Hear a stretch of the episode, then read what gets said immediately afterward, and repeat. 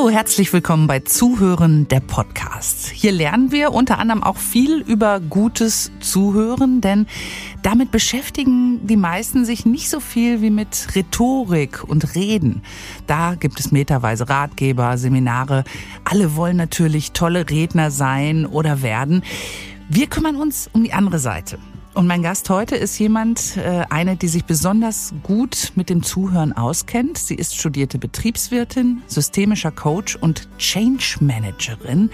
Aber auch, und den Begriff fand ich spannend, Story Listenerin. Alexandra Perl, hallo, schön, dass du da bist. Hallo, liebe Gudrun.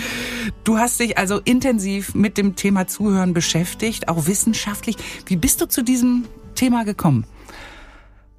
Äh, da kamen drei Sachen zusammen. Ähm, ich, ich werde es mal kurz schildern. Das erste war, dass ich äh, meinen Vater besucht habe, der damals sehr weit weg von mir gewohnt hat und mittlerweile alleine lebte, nachdem meine Mutter verstorben ist. Und als ich ihn dann in den Arm nahm, dachte ich, wer, wer nimmt dich denn eigentlich noch in den Arm? Und ich hatte die Idee, dass Zuhören auch so eine Art Umarmung sein kann. Ja, dann dachte ich, ah, das irgendwie, da möchte ich eigentlich mal mehr zu arbeiten. Zeitgleich gab es in Bonn in der Bundeskunsthalle die große Retrospektive von Marina Abramovic. Und sie hat die Installation The Artist is Present, wo sie über Tage hinweg, damals im MoMA in New York, Menschen mit ihrer Anwesenheit letztendlich beehrt hat. Ne? Man mhm. saß sich so gegenüber. Das hat mich sehr bewegt. Und ich glaube, was wirklich den, Aus, äh, den, den Anstoß gegeben hat nachher, war ein Gespräch mit einem Auszubildenden. Und das war so mein erstes Zuhörtraining, das ich gegeben habe. Und ich habe ihn gefragt, wer hat dir eigentlich mal gut zugehört? Und er hat gesagt, Frau Perl, mir hat hier noch niemand gut zugehört. Und ich dachte, hm, ist das so? Das möchte ich ändern. Also das hat mich wirklich betroffen gemacht, dass man selbst jungen Menschen in der Ausbildung nicht zuhört. Ist denn Zuhören eine Kunst oder eine Wissenschaft oder beides? Ich glaube, es ist beides. In erster Linie ist es für mich immer eine Entscheidung. Das ist die Entscheidung, bin ich jetzt hier präsent? Schaffe ich es irgendwie, meine Stimmen im Kopf runter zu pegeln? Schaffe ich es mal, das Handy beiseite zu legen? Schaffe ich es, meine Aufmerksamkeit mehr im Gegenüber zu widmen? Und es verlangt auch eine ganze Menge Mut. Und manchmal sind wir vielleicht auch nicht mutig. Ich bin auch nicht jeden Tag mutig. Und mit Mut meine ich, dass wir auch bereit sein sollten, etwas zu hören, was vielleicht unsere Perspektive auch verändert. Also all das, glaube ich, kommt zusammen. Und ja, es ist eine Kunst und es ist auch Wissenschaft drin. Ähm, wie beschäftigt sich denn die Wissenschaft damit? Da gibt es einige Studien. Es gibt ähm, auch ähm, Lehrstühle, die sich damit beschäftigen, weniger in Deutschland, sondern international. Ich freue mich sehr, dass ich auch Mitglied bin in der International Listening Association, wo wir wirklich dann auch ganz wissenschaftsnah arbeiten können und die Ergebnisse, die wir dort durch empirische Studien oder durch Umfragen erhalten, in unsere eigene Arbeit einfließen lassen können. Wie ist es denn? Jetzt fragt man sich natürlich, was macht gutes Zuhören aus? Da gibt es äh, ein eine ganze Fülle von Möglichkeiten, einander gut zuzuhören. Und weißt du, Gudrun, ich glaube, das ist die Frage, die mir am häufigsten gestellt wird. Mhm. Nenn mir doch mal die Top 3, die Top 5 Tipps, die ich für gutes Zuhören für mich, für meine Organisation verwenden kann. Gibt's sie? Ich sag immer, Nee. nee, was ich sage, ist, dass Dinge, die für mich funktionieren, nicht notwendigerweise auch für meine Kunden oder für andere Menschen funktionieren müssen. Wir schauen in verschiedene Bereiche rein und ihr nehmt euch das raus, was zu euch passt. Mhm. Hast du so ein paar Beispiele? Ja, genau, wollte gerade sagen. Also gleichzeitig gibt es natürlich Dinge, die die so ein bisschen selbstverständlich sind und halt dann doch auch wieder nicht. Ne, das ist natürlich der Augenkontakt, das ist eine Zugewandtheit, das ist eine offene Positionierung vielleicht am Tisch. Für mich ist A und O mittlerweile auch das Handy ganz beiseite zu legen, auch nicht auf den Tisch zu legen. Ne? Sonst ist man immer so ein bisschen im Wettbewerb, wer ist eigentlich wichtiger? Bin ich das oder ist es der Anruf, der vielleicht reinkommt? Ich habe heute mein Handy vergessen. Macht mich das zur guten Zuhörerin? Absolut, sonst wären wir hier nicht zusammen. Mhm. Ähm, ja, die meisten denken ja vielleicht erstmal, zuhören kann ja eigentlich jeder. Man setzt sich miteinander hin und der andere erzählt. Ich glaube, es wird auch deshalb so stiefmütterlich behandelt, weil wir das schon können, wenn wir auf die Welt kommen. Das ist der erste Sinn, den wir erwerben, noch im Mutterleib. Es ist auch der letzte Sinn, den wir abgeben. Ne? Also unser Zuhören begleitet uns das ganze Leben, 24 Stunden am Tag, sieben Tage die Woche wir können uns mal wirklich auch die Ohren ein bisschen kneten und reiben und gut durchbluten und uns bedanken bei diesem Sinn, der wirklich ja auch nachts funktioniert. Ne? Der mhm. gibt uns Orientierung. Und in der Schule geht es so ein bisschen weiter. Wir lernen zu lesen, wir lernen zu schreiben, wir lernen zu sprechen und dem Zuhören, den geben wir nicht so viel Aufmerksamkeit. Aber Kommunikation ist immer zu 50 Prozent auch Zuhören. Das fasziniert mich so ein bisschen daran. Mhm. Das hast du gerade gesagt, es gibt jetzt nicht die fünf Tipps, die du äh, jemandem geben kannst, aber kann man gutes Zuhören lernen? Das kann man lernen. Zuhören ist wie ein Muskel, den man trainieren kann. Und zwar ein Gespräch nach dem anderen. Ich habe ja gerade schon ein paar Sachen genannt mit dem Augenkontakt. Wir können das Gehörte zusammenfassen mit eigenen Worten, ne, paraphrasieren oder die genauen Worte des Gehörten wiedergeben. Und das ist halt wirklich eine Entscheidung. Und das muss jetzt auch nicht so sein, dass wir von, von 0 auf 100 fahren. Aber ich kann mir zum Beispiel eine Person vornehmen und mir überlegen, wie würde die Person das merken, dass ich ein besserer Zuhörer oder Zuhörerin geworden bin? Und vielleicht so in minimalen Dosen, vielleicht mal so fünf Minuten das eigene Ego ein bisschen runterpegeln und sagen, ich bin jetzt ganz bei dir und ich interessiere mich für das, was du sagst und grätsche vielleicht auch nicht in jede Pause rein, die du machst. Mhm. Ja, das ist ja auch so ein Ding mit den Pausen. Äh, vielen ist das ja total unangenehm, wenn während eines Gesprächs oder wenn man man zuhört, dann mal eine Pause entsteht und dann ist ist man sofort äh, dabei, äh, da reinzugehen, um äh, so eine peinliche Situation zu vermeiden. Aber es muss gar nicht peinlich sein, oder? Ich lasse jetzt mal eine Pause. ähm, nein, überhaupt nicht. Also ich finde Pausen ganz wertvoll in jedem Gespräch. Und Pausen oder Stille auszuhalten hat auch eine ganz große kulturelle Komponente. Ne? So in westeuropäischen Ländern wird es so nach ein, zwei Minuten schon, ein, zwei Sekunden, eine Minute ein bisschen viel. das müssen wir die Minuten rausnehmen. In westeuropäischen Ländern ist es nach ein bis zwei Sekunden schon unangenehm, wenn keiner was sagt. Und gleichzeitig ist eine Pause auch ganz wertvoll, weil sie uns mit dem verbindet, was gerade gesagt wurde. Oder vielleicht auch mit dem verbindet, was ich selber gerade gesagt habe. Und dann können wir auch weitergehen. Also vielleicht auch mal die eine Sekunde aushalten, vielleicht auch mal einatmen, ausatmen, schauen, ob die andere Person noch spricht und dann gegebenenfalls mit dem Gespräch fortführen. Also vielleicht einfach auch mal ein bisschen Zeit für einen Gedankengang lassen. Das ist ein Geschenk. Und wenn wir Pausen haben, dann ist es so, dass sich viele Menschen oder diesen Raum erstmal für das Zuhören ausbreiten, erlebe ich es sehr oft, dass Menschen vielleicht auch zum ersten Mal einen Gedanken klar formulieren können und dadurch auch Klarheit in ihrem Kopf gewinnen. Und das sind Momente, da denke ich, das ist ein Geschenk. Ja, mhm. ich hatte neulich eine ältere Dame, Mitte 80, und wir haben eine Zuhörübung gemacht und sie hatte einfach nur Zeit, fünf Minuten am Stück, nur zu sprechen und ihre Pausen natürlich auch selbst zu dosieren. Und danach hat sie mir gesagt, Alexandra, meine Sprache wurde leicht. Ne, und wir hatten, glaube ich, im Raum alle Gänsehaut, mhm. weil es wirklich besonders ist. Und dann ist das Denken auch wieder leichter, wenn wir die Sprache dazu gefunden haben. Es gibt ja äh, inzwischen jede Menge Initiativen, Menschen, die wirklich aktiv äh, nach draußen gehen und anderen Menschen zuhören, sich auf Bänke setzen mit einem Schild. Du hast sowas auch schon mal gemacht. Wie, wie war das für dich? Äh, was hast du da erlebt? Zum einen natürlich die Gespräche, die wirklich auf der Straße stattgefunden haben, die so unterschiedlich sind, so vielfältig wie unsere Gesellschaft selbst ist. Wirklich vom Studenten bis hin zur Frau, die sich vielleicht gerade getrennt hat oder auch zu pensionierten Menschen. Ne? Also die Themen, die waren sehr vielfältig und es waren nicht nur schwere Themen, sondern häufig auch, ich bin Großmutter geworden und wie schön, dass ich das mit Ihnen teilen kann. Halleluja, wie schön ist das denn? Ne? Mhm. das ist die eine Facette und die andere Facette, die mich fast ebenso bewegt, ist, dass ich die Zuhörer in der Aktion, die wir in Bonn hatten, ähm, ausgebildet habe. Das heißt auch zum ersten Mal mit dieser mit dieser Seite von Kommunikation in Kontakt gebracht habe. Und ich dachte, dadurch haben wir irgendwie auch so eine kleine Bewegung ausgelöst, dass Menschen sich zum ersten Mal auch bewusst mit dem Zuhören auseinandersetzen. Und wir haben so eine Art Community auch gebildet. Mhm. Und je häufiger wir das gemacht haben, desto sicherer wurden Menschen auch in ihrem Zuhören. Das hat also die Menschen auch verändert und die sind sicherer geworden, einfach weil sie gute Zuhörer geworden sind. Und ich finde, das ist auch ein Geschenk. Aber äh, welche Leute kommen da zu, zu dir, zu euch in die Ausbildung? Das ist ganz unterschiedlich. Also mittlerweile arbeite ich mehr mit Unternehmen, ich arbeite auch mit Schulen. Eigentlich arbeite ich mit großen und mit kleinen Menschen. Ah, da kommen nicht die Lehrer und sagen, hier, meine Schüler hören alle nicht. Nee, ich arbeite auch mit Lehrern. Das ist so ein bisschen, also ähm, habe ich neulich eine Parallele festgestellt, dass Politiker auch sagen, ja, ich finde das sehr interessant und ich denke immer, ja, ich würde auch gerne mal mit euch arbeiten, ja, oh, dass ja. ihr vielleicht auch gut zuhört. Vielleicht auch mal von einer Talkshow, dass wir so ein paar Sachen machen.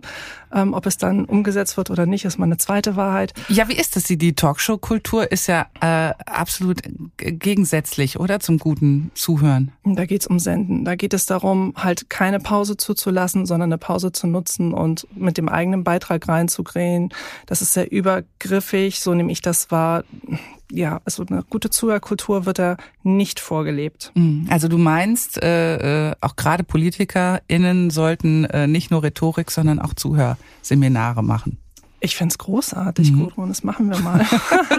ja, da haben wir schon mal eine also schöne also neue Idee geboren. Genau. genau. Hier ist das Angebot. Ähm, äh, wie kann denn das Zuhören Menschen verändern? Es verändert Menschen ich hatte gerade schon das Beispiel gebracht, dass sie sicherer werden in dem, wie sie sich ausdrücken und auch selbstbewusster sind in dem, was sie tun. Wir haben mit einem Team gearbeitet, was in einer Abteilung unterwegs ist, nennt sich Customer Service, ne? wo Menschen anrufen und sich beschweren, nur oh was ja. nun wirklich mhm. nicht so leicht ist, den ganzen mhm. Tag das zu hören. Und nach einem Zuhörtraining war so einmal die Resonanz, wir sind als Team gut zusammengewachsen, was natürlich sehr schön ist für die Menschen, die so ein Team führen. Und das Zweite auch, wir sind sicherer geworden in dem, was wir tun, weil wir wissen, dass wir gute Zuhörer sind. Und die Kehrseite davon, und die ist mit Sicherheit ebenso spannend, ist, dass wir wissen, dass die Qualität des Zuhörens die Qualität des Sprechers beeinflusst. Und hier schließt sich wieder so ein bisschen der Kreis, wenn wir sagen, Zuhören ist eine Entscheidung ich muss das nicht machen, aber es hat einfach Auswirkungen auf die Art und Weise, wie ich mit anderen zusammenarbeite. Mhm. Viele hören eben nicht gut zu äh, oder oder sind immer schon immer schon dabei. Also man, wir kennen das ja auch alle. Wenn ich wenn ich jetzt überlege, manchmal will man irgendwie selber auch was erzählen ähm, und dann hat man irgendwie nicht so die Muße, dem anderen zuzuhören, sondern man es fällt einem direkt gleich eine eigene Anekdote ein, die man äh, reinwirft. Ähm, muss man sich selber auch ein bisschen bändigen lernen? Das kann man ja üben. Und es gibt ganz verschiedene Arten von Zusammensein und aber darauf zu achten, vielleicht nicht sofort reinzugehen und ein Gespräch zu unterbrechen, wie wir es leider häufig erleben im Berufsalltag. Also mir ist das mit Sicherheit so gegangen. Wenn jemand in meinen Satz reingrätscht, dann sage ich auch gern schon mal herzlich willkommen in meinem Satz. Und vielleicht magst du den auch zu Ende führen, wo du schon mal drin bist. Ähm, also da kann man schon drauf achten. Ne? Und ist natürlich was anderes, wenn ich mit Freunden zusammen bin und wir gemeinsam kochen und wir Geschichten gemeinsam entwickeln, indem wir auch wild durcheinander plappern. Also das ist jetzt nicht das Setting, von dem ich spreche, mhm. sondern wirklich dieses sich mal zurücknehmen und dem anderen die Gelegenheit geben, auch einen Satz zu beenden. Nancy Klein hat in ihrem Buch Time to Think Menschen befragt, weshalb sie unterbrechen. Mhm. Und äh, da sind ganz spannende Sachen geteilt worden. Äh, zum Beispiel äh, Unterbrechen spart Zeit. Nichts an deinem Gedanken wird sich verbessern, wenn du weiter darüber sprichst. Es ist mir wichtiger, mich mit meiner Idee zu profilieren, als sicherzustellen, dass du deine Idee zu Ende sprichst. Also lauter so Sachen und das ist natürlich massivst übergriffig. Und das fördert auch keine gute Kultur im Team und es fördert mit Sicherheit nicht gutes Sprechen und gutes Zuhören. Das ist ja auch so ein äh, so eine äh, so ein richtiger Egoismus dann, ne? nicht zuhören und einfach nur meine Punkte äh, durchbringen. Ähm, wie kann man das ändern? Man kann es ändern, indem man zum einen ein Verständnis dafür entwickelt, was für Konsequenzen gutes Zuhören hat. Ich sagte ja, dass die Qualität des Zuhörens die Qualität des Sprechers beeinflusst. Und das zeigt sich in besserer Performance. Wir haben eine höhere Kreativität. Wir haben, sehen weniger Burnout, wenn Menschen sich einfach sicher fühlen. Ne? Diese sogenannte psychologische Sicherheit, die wir in Teams erleben. Und Führungskräfte werden auch kompetenter wahrgenommen. Sie haben einen höheren Prestigefaktor, wenn sie gute Zuhörer sind, und einen geringeren Dominanzfaktor was ich natürlich, also wenn ich mir überlege, für wen ich arbeiten möchte, dann wäre ich relativ klar, wie meine Führungskraft aussehen sollte. Ob ich wie denn? Dominanz gut rund. Nein, aber so, in, ja wirklich so, also wie lange bleiben Menschen in einem Team? Und wir haben ja auch alle mitbekommen, dass es gar nicht so leicht ist, gute Nachwuchskräfte oder überhaupt Arbeitskräfte zu äh, rekrutieren. Ja, das Thema Zuhören ist äh, äh, inzwischen eben auch in der Businesswelt angekommen. Nicht nur mhm. das, das Reden lernen, sondern eben auch das Zuhören. Hat sich da insgesamt jetzt schon äh, was verändert, so weg vom äh, immer Senden auf auch mal auf Empfang schalten? Ich hoffe doch. Also ich sehe auch so ein bisschen Paradigmenwechsel mit Führungskräften, mit denen ich unterwegs bin, die sagen, ich muss unter Umständen gar nicht alles wissen. Ne, das ist so ein bisschen vielleicht die alte Welt, dass Menschen gesagt haben, ich bin Führungskraft, ich weiß alles, deshalb habe ich alle Antworten. Ich brauche gar nicht gut zuhören, denn ich weiß ja, wie es geht, sonst wäre ich keine Führungskraft. Was natürlich extrem anstrengend ist, denn ich mache mir selber Druck und ich bekomme auch Druck von außen. Wenn wir jetzt aber Führungskräfte haben, die sagen, vielleicht weiß ich es auch nicht, aber es interessiert mich, was du sagst. Und vielleicht habe ich jetzt nicht so viel Zeit, aber wir können uns heute um 17 Uhr vielleicht nochmal für fünf Minuten zusammensetzen. Dann äh, hat sich da schon eine ganze Menge verändert. Ja, und ich sehe auch einen ganz hohen Bedarf natürlich. Mhm. Aber es herrschen immer noch die dominanten Führungspersönlichkeiten vor, oder? Das sehe ich leider auch noch ganz häufig. Also ich erinnere mich an Trainings, wo wir den ganzen Tag unfassbar gut zusammengearbeitet haben und das Team für sich festgestellt hat, ah, es macht wirklich einen Unterschied und es ist erfahrbar geworden ne, durch, mhm. durch Übungen. Und dann sagt irgendjemand, okay, wir haben das für uns jetzt klar, aber bei uns im Konzern ist Reden Macht. Mhm. Warum dann, meinst, warum meinst du, warum ist das so? Warum ist, sind wir so geprägt? Ich weiß es nicht. Ich kann dir sagen, dass alle so ein bisschen so zusammenzucken dann, oder? lassen mhm. die Schultern wirklich hängen. Man kann das beobachten, man kann das äh, am Körper auch sehen. Ähm, ich glaube, wir sind alle so sozialisiert worden, dass wir so eine starke Führungskraft haben, dass mit den flacheren Hierarchien, Zugänglichkeit von Informationen, das hören wir viel, das wird häufig noch nicht gelebt. Und natürlich, je höher ich vielleicht auch in meiner Karriere voranschreite, desto wichtiger ist zuhören. Wenn ich das aber nie gelernt habe, dann kann ich das irgendwie auch nicht vorleben. Und äh, wirklich charismatische Chefs, das sind häufig Menschen, die auch gut zuhören können. Mhm. Und die, die nicht so gut zuhören können, ist das vielleicht auch manchmal Angst? Dass Mit sie gar Sicherheit. nicht dann wissen, was sie sagen mhm. sollen, sondern sie hauen einfach ihr Zeug raus und ja. äh, alle müssen das so akzeptieren? Dann sind wir natürlich auf der sicheren Seite, denn ich habe ja gesagt, was es zu sagen gab. Ich habe vielleicht auch nicht den Mut aufgebracht, ne, den es auch für ein gutes Zuhören braucht. Den Mut, es auszuhalten, dass ich vielleicht auch was höre, was meine, was meinen Blickwinkel verändern könnte. Hm. Ähm, Gibt es da auch so eine Diskrepanz zwischen äh, Selbstwahrnehmung und Fremdwahrnehmung? Ich glaube, es gibt wenige Themen, wo diese Diskrepanz so groß ist. Das Ach ist ja. auch wissenschaftlich ermittelt worden. Man hat mit äh, Lehrern gearbeitet und wirklich objektiv gemessen, wie hoch war der Redeanteil in der Stunde und wie viel ist zugehört worden. Und das soll jetzt überhaupt kein Lehrerbashing sein, aber das war so ein Setting, 45 Minuten, Stoppuhr, also einfach nachzuvollziehen. Und keiner der Lehrer hat richtig getippt, was den eigenen Redeanteil anging oder den Zuhöranteil. Ja, also es war wirklich eine ganz große Diskrepanz von äh, fast 50 Prozent oh. da, ja. Und das kann ich bestätigen. Ich erinnere mich an ein Ehepaar, was zu mir in die Schulung kam.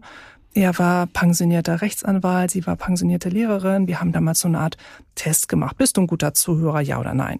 Und sein Ergebnis war so mittelmäßig. Ich möchte mal sagen, so im Viererbereich. Und er sagt ganz empört zu seiner Frau, hier, aber Hedwig, schau mal, ich dachte mal, ich bin guter Zuhörer. Und Hedwig sagt, du denkst ja auch, du kannst gut Auto fahren. Ja? Und es gibt da wirklich ein großes Delta und wir können als Gesellschaft nicht alle überdurchschnittlich gute Zuhörer sein. Also da muss man auch keinen Nobelpreis im Mathe haben. Das heißt, sollten wir eigentlich alle so eine Ausbildung machen, damit wird die Welt besser? Das weiß ich nicht. Also ich glaube nicht, dass Zuhören die Lösung für jedes Problem auf der Welt ist, auch ganz klar. Es ist aber immer ein erster Schritt. Und ob wir jetzt eine Ausbildung brauchen oder nicht, glaube ich auch nicht, ehrlich gesagt. Einfach ein bisschen bewusst darauf achten, den anderen mal aussprechen lassen, sich selbst für den Moment mal zurücknehmen, mal versuchen, das Ego ein bisschen runterzupegeln. Ich glaube, da wäre schon eine ganze Menge gewonnen. Ganz spannend finde ich auch die vielen verschiedenen Arten des Zuhörens. Ich habe von dir im Vorgespräch schon gelernt, es gibt äh, 30 verschiedene Arten des Zuhörens. Äh, kannst du da ein paar Beispiele geben? Vermutlich gibt es sogar noch mehr. Ich habe mal angefangen Wirklich? zu sammeln, bin bei über 30. Ja, ich kann ja zum Beispiel zuhören, um auf Gemeinsamkeiten zu achten. Ich kann zuhören, um auf Unterschiede zu achten. Ich kann so zuhören wie in einer Talkshow, nämlich gar nicht. ich kann so zuhören, als wäre ich bei einem ersten Date. Das nennt sich phänomenologisch. Ne? Das mhm. ist dann wie Susi und Strolch überm Teller Spaghetti. Ja, das ist so das Bild, was ich immer vor Augen habe. Da finde ich ja alles toll, was die andere Person sagt. Und dann gibt es natürlich auch Zuhören, wo es wichtig ist, Dinge eins zu eins zu verstehen und weiterzugeben. Man nennt es transaktionales Zuhören. Das ist zum Beispiel im Einsatzleitstand oder auf einer Ölplattform oder wenn ein Notfall in den OP kommt, dann höre ich bitte nicht so zu, als würde ich überm Spaghetti-Teller hängen, sondern dann höre ich so zu, dass ich die Informationen verstehe und eins zu eins weitergeben kann. Mhm. Okay, das waren jetzt ungefähr fünf. Gibt es dann auch so exotischere Arten des Zuhörens? Ja, Gudrun, vielleicht können wir uns auch noch einige neue Arten zusammen ausdenken. Gibt es mit Sicherheit. Es, äh, ich spreche mit ganz vielen unterschiedlichen Menschen zum Thema Zuhören. Menschen, die aus ganz unterschiedlichen Berufen kommen und schaue, was macht es so besonders und versuche, diese Kunst des Zuhörens auch auf die Arten des Zuhörens zu, zu mappen oder anzuwenden. Mhm. Ja, also ich habe zum Beispiel mit einer Dame gesprochen, die arbeitet im Hospiz und äh, schreibt Trauerkarten und hat natürlich eine ganz wichtige Zuhörerfahrung in ihrer Arbeit. Ein Anwalt hört wieder anders zu, ein Lehrer hört anders zu, hört sehr inklusiv zu und sagt, die Art und Weise, wie er mit seinen Schülern arbeitet, wie er sein Zuhören einbringt, hat auch die Art und Weise verändert, wie die Schüler miteinander umgehen. Und das sind natürlich tolle Beispiele. Und dann ist es mir relativ egal erstmal, unter welcher Überschrift das läuft. Ne? Mhm. Aber ich sammle so ein bisschen die Geschichten des Zuhörens dazu. Eine andere Besonderheit ja auch, wenn man über das äh, Zuhören spricht, ist, wir neigen dazu, ähm, Sätze zu vervollständigen. Wenn äh, jemand was erzählt, ja, ja, ja, ja, ja. Warum machen wir das? Das ist ganz normal, weil wir in unterschiedlichen Geschwindigkeiten unterwegs sind. Wir sind in der Lage, ungefähr 125 Wörter in der Minute zu sprechen. Unser Ohr hat aber eine Aufnahmekapazität von 450 Wörtern und wir denken pro Minute sogar an die 900 Wörter. Das heißt, wir sind wirklich viel schneller in unserem Hören und in dem Verstehen, als unser Gegenüber spricht. Unser Gehirn eilt voraus und deshalb ist es ganz natürlich zu sagen, wir, ich weiß, wie der Satz zu Ende geht. Ja? Das heißt, das natürlich heißt, nicht das wissen, heißt ne? eigentlich also, so ein bisschen Slow Motion, wenn wir genau. reden und der andere ist total ungeduldig gegenüber und denkt, komm jetzt, mach mal. Ja, genau. Und wir treffen Annahmen, wie der Satz zu Ende gehen könnte und in der Regel sind die Annahmen falsch. Das ist ja auch nichts Ungewöhnliches bei Annahmen. ähm, und, aber wenn wir das wissen, und das ist häufig schon so ein großer Aha-Moment für Menschen, zu sagen, okay, womöglich hat die Person noch gar nicht alles gesagt, was auch in ihrem oder in, in seinem Kopf drin gewesen ist. Und da auch wieder so eine Pause zu lassen und vielleicht keine komplizierte Frage sich zurechtzulegen. Das kennst du vielleicht auch, dass wir uns so schlaue Gedanken machen, was frage ich als nächstes? Und dann sind wir eigentlich mehr mit der Frage mhm. beschäftigt und weniger mit dem Zuhören. Ja, ich kenne das natürlich auch. Ich habe hier auch natürlich mir einen Fragenkatalog bisschen vorbereitet und dann erzählst du und dann gucke ich doch mal zwischendurch aufs Blatt. Ne? Genau. Aber ähm, das ist ja auch normal. Trotzdem bemüht man sich, äh, äh, mhm. dabei zu bleiben. Ne? Genau. Und gleichzeitig kann man natürlich dem roten Faden folgen. Wenn jemand gesprochen hat, vielleicht eine Pause lassen und fragen, was noch? Denn mit Sicherheit ist da noch mehr im Kopf. Denn vielleicht hat die Person gerade erst mal 15 bis 20 Prozent von dem gesagt, was da irgendwie noch ist. Und wenn sie die Pause hat, diese Dinge wieder für sich selber mal zu, zu elaborieren, dann, äh, dann kommen die wunderbarsten Geschichten auch zutage. Ja, neulich sagte ein Teilnehmer zu mir, dass ich diese Pause hatte, dass ich hatte wieder Zugang zu meiner Kreativität und dann kommen wir vielleicht auch zur Lösung, die wir ähm, manchmal im Kleinen brauchen, vielleicht auch in der Nachbarschaft, bei der Arbeit, gesamtgesellschaftlich, wo auch immer. Ich glaube, dass es wirklich ein ganz wichtiger Beitrag ist. Du hast ja, ähm, wo du jetzt äh, auf die Geschichten kommst, auch äh, äh, als Bezeichnung bist du unter anderem auch Story-Listenerin. Ja. Das habe ich vorher noch nie gehört. Also ich kenne viele Storyteller, aber Listenerin, äh, was hat's damit auf sich? Ja, damit man mich findet, Gudrun. Ach so, okay. Ist das so ein eingetragener Beruf? Nein. Nein, ist es nicht. Aber wir wissen, äh, wenn wir gehört werden wollen, dann ist es gut, Geschichten zu erzählen. Ja, und ja. Äh, natürlich habe ich in meiner Arbeit auch viele Geschichten gehört und die sind toll und die tragen häufig auch ganz viel von dem, was in einem Unternehmen oder in einer Schule und in einer Gruppe von Menschen eigentlich wirklich vor sich geht. Abseits von dem, was vielleicht im Leitbild steht oder was irgendwo äh, in einem schauen Prospekt irgendwie drin steht. Und das sind so Feinheiten, die man da sehr schön heraushören kann. Und damit kann man ja dann auch gut weiterarbeiten. Oh je, jetzt habe ich deinen Satz vervollständigt. Herzlich willkommen, Gudrun. Ist das ein Fehler? Man, würdest du das als Fehler bezeichnen? Nee, man kann ja da wirklich nicht viel falsch machen beim Zuhören. Ich glaube, das A und O ist wirklich die Haltung. Vielleicht auch mal ein bisschen das beiseite legen, was man vielleicht auch mal bei einer Kommunikations- oder Rhetorikschulung in puncto aktives Zuhören gelernt hat. Das wird ja dann häufig so ein bisschen mechanisch angewendet, ne? Dieses Aufgreifen, Zusammenfassen, Kopfnicken, so ein mhm. bisschen mhm. Zustimmungsgrunzen. ne? Also jemand sagt, mhm, mhm, und du hörst mhm. aber irgendwie das Rädchen von der Maus oder das Klicken von der Maus. Das ist natürlich damit nicht gemeint. Ich glaube, A und O ist wirklich die Haltung. Und wenn ich aufgeschlossen bin, wenn ich neugierig bin, wenn ich mitfühlend bin, dann brauche ich diese Checklist noch gar nicht, denn dann bin ich automatisch beim anderen und ja, kann nur einen Appell nochmal zum Schluss bringen, dass es wirklich dann auch ein Geschenk ist, was wir einander machen können. Alexandra Perl, Expertin fürs Zuhören. Ich bedanke mich für das Geschenk. Danke dir.